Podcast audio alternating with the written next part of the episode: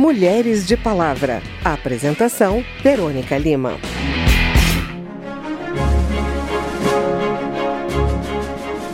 Se a violência doméstica é um problema que aflige milhares de mulheres em condições normais, imagina quando agressor e vítima estão em casa 24 horas por dia.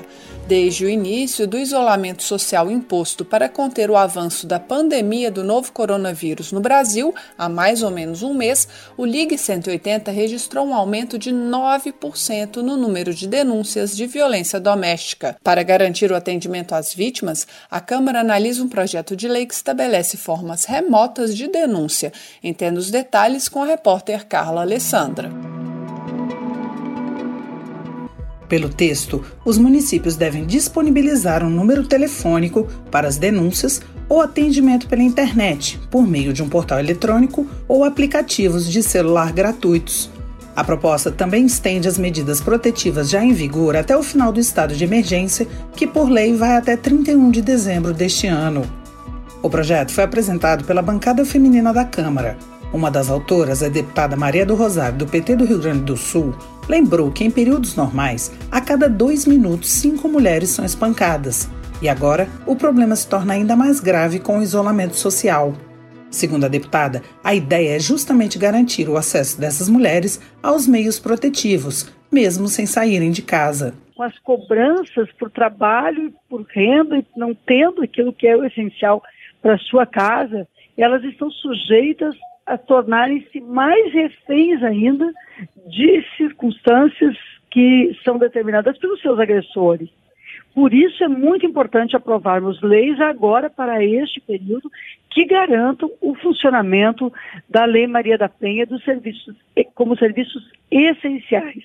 Uhum. Ou seja, os efeitos do isolamento social transformam as mulheres que já são mais vulneráveis à violência, que já sofrem violência, em alvos mais fáceis da violência praticada no lugar em que ela é praticada, que é a violência doméstica. No Rio de Janeiro, as denúncias aumentaram 50% após o início do isolamento social.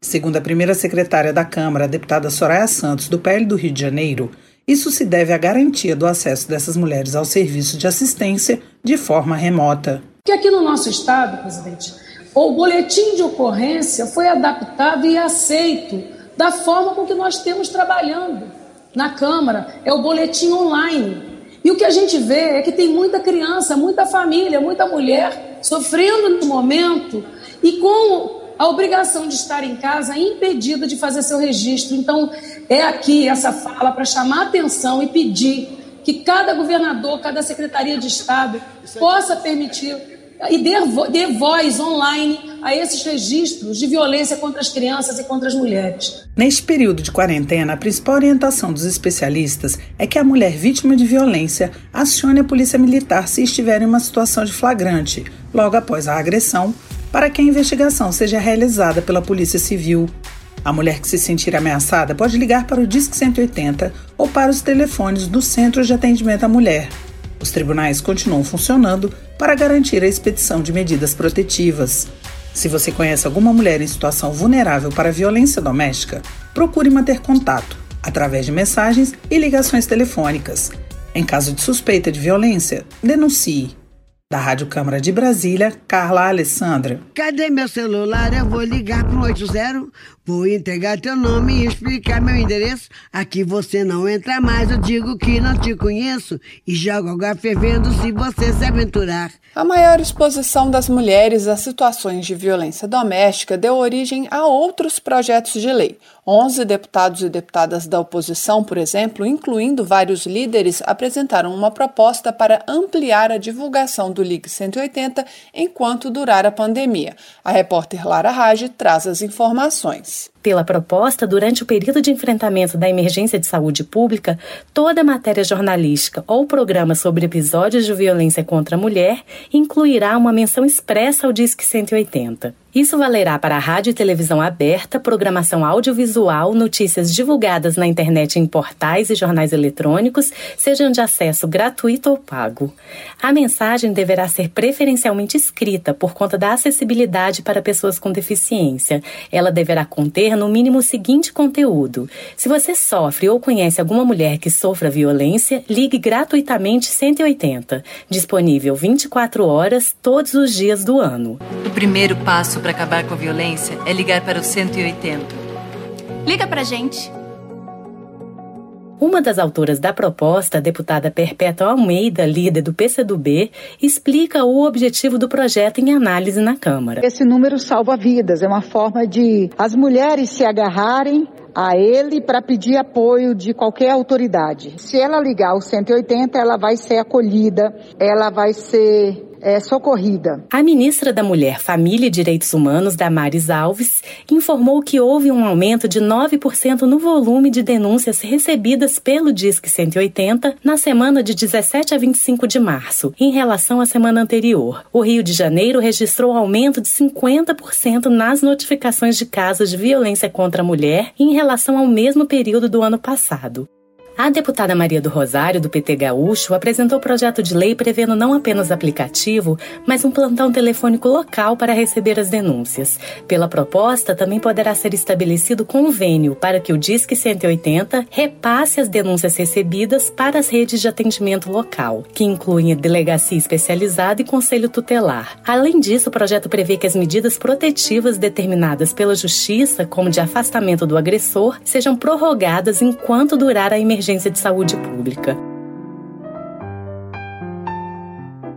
Outro projeto, apresentado pelo deputado delegado Antônio Furtado, do PSL do Rio de Janeiro, prevê que as penas aplicáveis aos crimes de violência doméstica sejam dobradas enquanto durar o estado de calamidade pública do coronavírus. De acordo com o mapa da violência contra a mulher produzido em 2018 pela Comissão de Defesa dos Direitos da Mulher da Câmara, a cada 17 minutos uma mulher é agredida fisicamente no Brasil.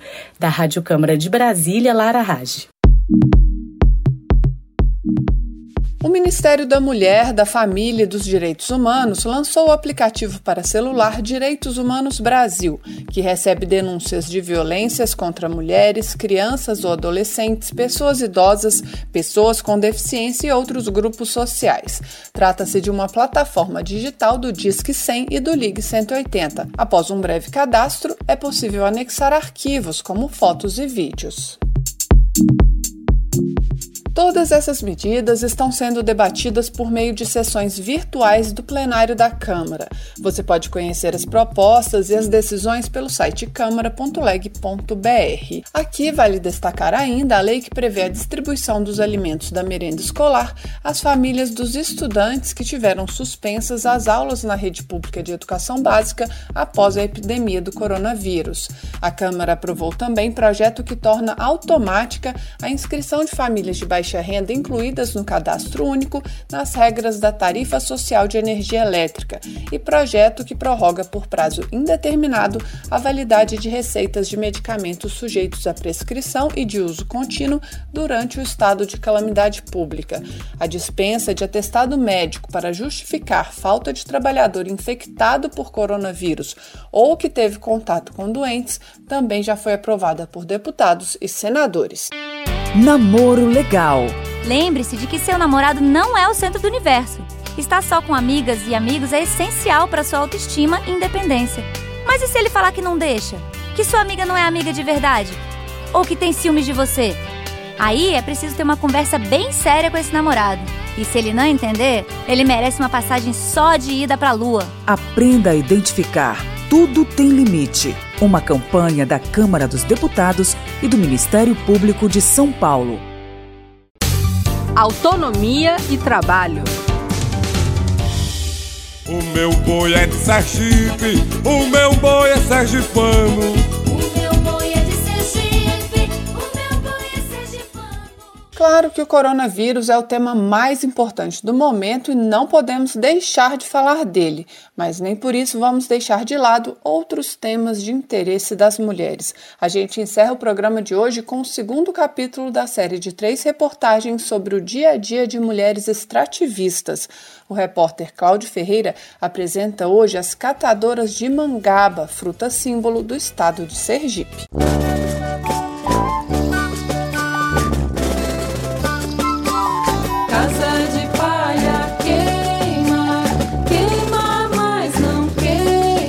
Sergipe é o maior produtor brasileiro de mangaba. No litoral sul do estado, são duas safras.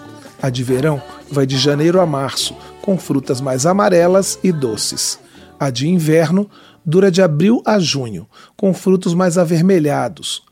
Todo o primeiro semestre do ano, portanto, é época de catar a mangaba nas áreas de praia. Um trabalho em grupo, cansativo e basicamente feminino. 5 mil famílias estão envolvidas. A Alicia Moraes, do movimento de catadores de mangaba de Sergipe, explica por que os homens não se identificam com a coleta. Os homens, eles não se reconhecem como um catador de mangaba. Eles não dão esse valor, né? Eles vão catar com as mulheres, mas chega em casa, a mulher assume o, o trabalho, vai vender e, e é com ela. Eles se reconhecem como pescadores. Ela acha que os homens não querem ser ligados à atividade porque no início a fruta era vendida apenas in natura, nas feiras, e ficar numa barraca de feira com o sol na cabeça não era considerada tarefa masculina. Mas a criação do movimento das catadoras em 2007 desembocou num projeto que hoje conta com quatro unidades de beneficiamento da mangaba no estado. Lá são fabricados bombons, geleias, biscoitos e licor. Os turistas param para comprar. As catadoras também recebem convites de eventos e feiras. Outra oportunidade de negócio é vender os produtos da mangaba para a merenda escolar. As crianças gostam principalmente dos bolinhos e dos biscoitos amanteigados. Mas não pense que a vida delas é fácil, não. Saem cedo de casa e, dependendo da distância, vão de barco levam uma vara com um gancho de ferro na ponta para puxar as mangabas dos galhos. Na cabeça, para se proteger, chapéus, bonés ou panos. Usam baldes e caixas de plástico para armazenar as frutas. Na volta, lavam, secam e envolvem as mangabas em folhas de amendoeira para facilitar o amadurecimento. Quatro mulheres juntas podem coletar até cinco caixas de 25 quilos, o que às vezes rende muitas dores de coluna. Na safra, o litro, semelhante a uma lata de óleo, é vendido até a R$ 5,00 e na entre-safra a R$ 7,00. Meninas a partir dos 6 ou 7 anos já acompanham as mães e vão catando as frutas que caem no chão. As mulheres mais velhas estão na faixa dos 60 anos. Para Alicia Moraes, do movimento das catadoras de mangaba, a maior dificuldade de todas é o acesso aos locais de coleta da fruta. Como ela está nessas áreas de praia, no litoral, que são as áreas mais cobiçadas pelo veranista, pelo turista, acaba-se que vendem muito essas áreas e eles derrubam para construir condomínio, para construir casas de praia. Então já se reduziu muito. Além da especulação imobiliária, Alice afirma que as plantações de eucalipto também tomam o lugar das mangabeiras.